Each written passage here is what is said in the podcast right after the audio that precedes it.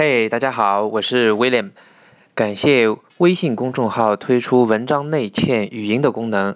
今天呢，我要朗读一篇我翻译的一篇文章，因为很早，所以呢，重新拿出来朗读。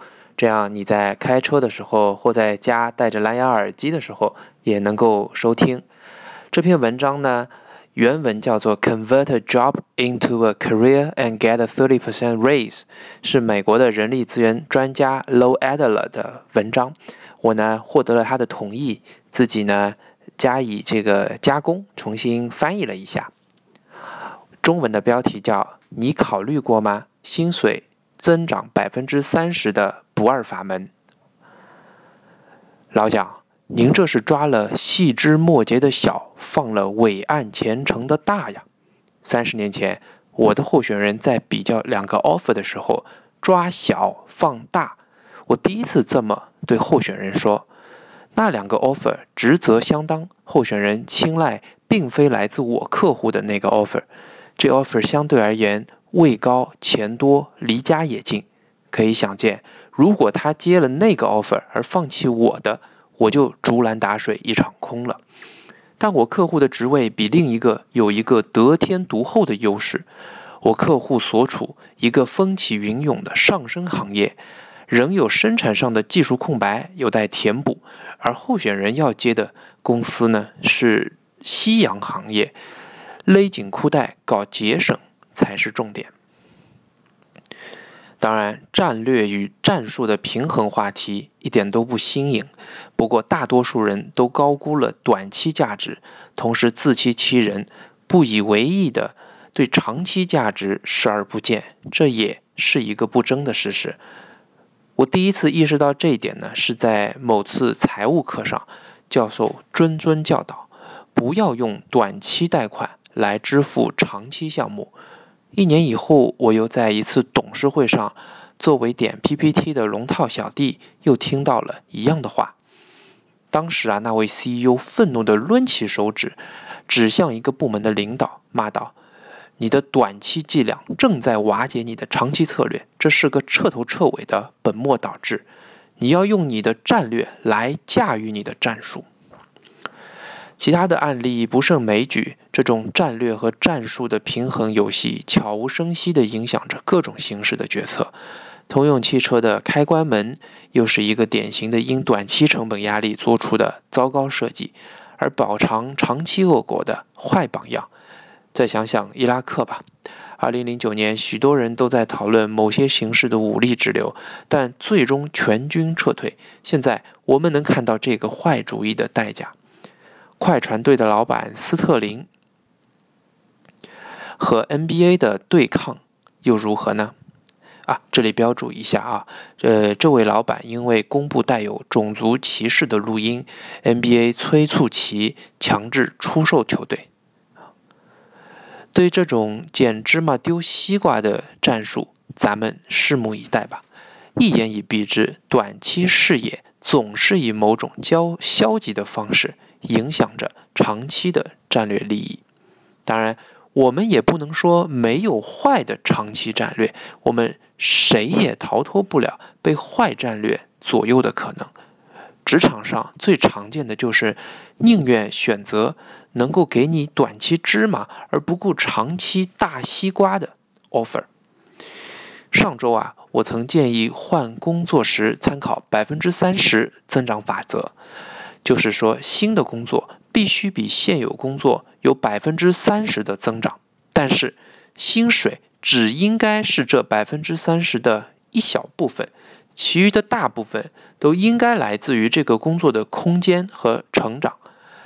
职位空间是指新工作相比现有的，在职位的职责、管理幅度、职位影响力的拓展。回到开头，老蒋打算拒绝的那份工作的职位空间，比他打算接受的那份要大很多，比他那时所在的公司的那份更是不可同日而语。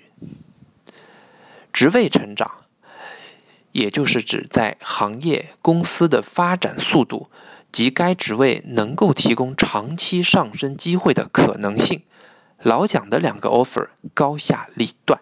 他打算接的那个所处夕阳行业，我引荐的那家资深制造型的机会，则身处行业翘楚，行业也是星星之火，即将燎原。职位空间和职位成长在短期的呃能量聚集啊，能够保证薪水在长期的更快勃发。这呢，就是我给老蒋和之后所有候选人的忠告：跨上百分之三十增长门槛的法门是比较职位空间、成长以及薪水。呃，这里 Low Adler 的原话是这样说的啊。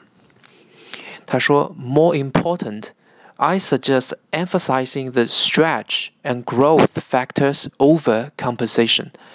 The reason is that composition will increase faster in the long term when stretch and growth are maximized in the short term.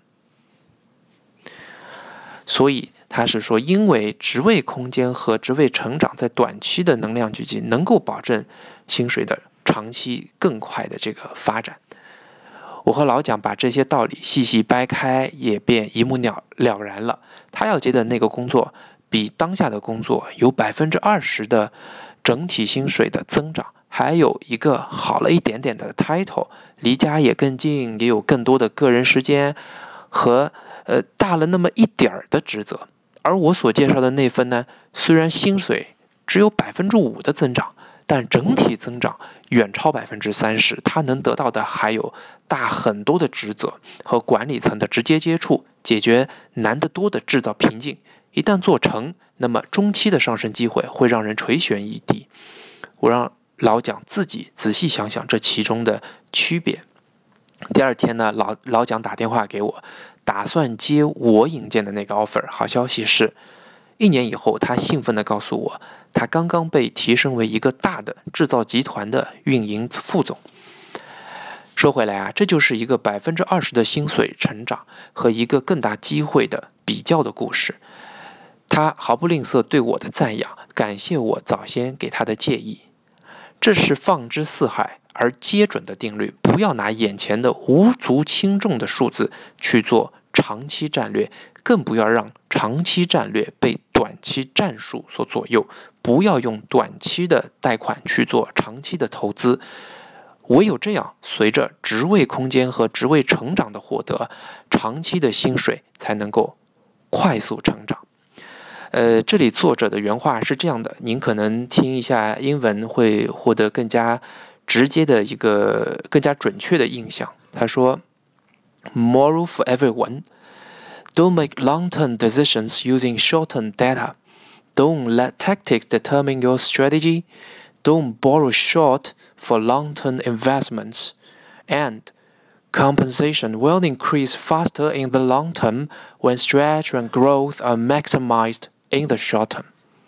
好了，欢迎你收听今天的这一篇文章啊，它叫做“你考虑过吗？薪水增长百分之三十的不二法则”。 如果你喜欢呢，啊，也欢迎呃邀请你的朋友一起来听，一起来看半导体行业动态。我是威廉，谢谢。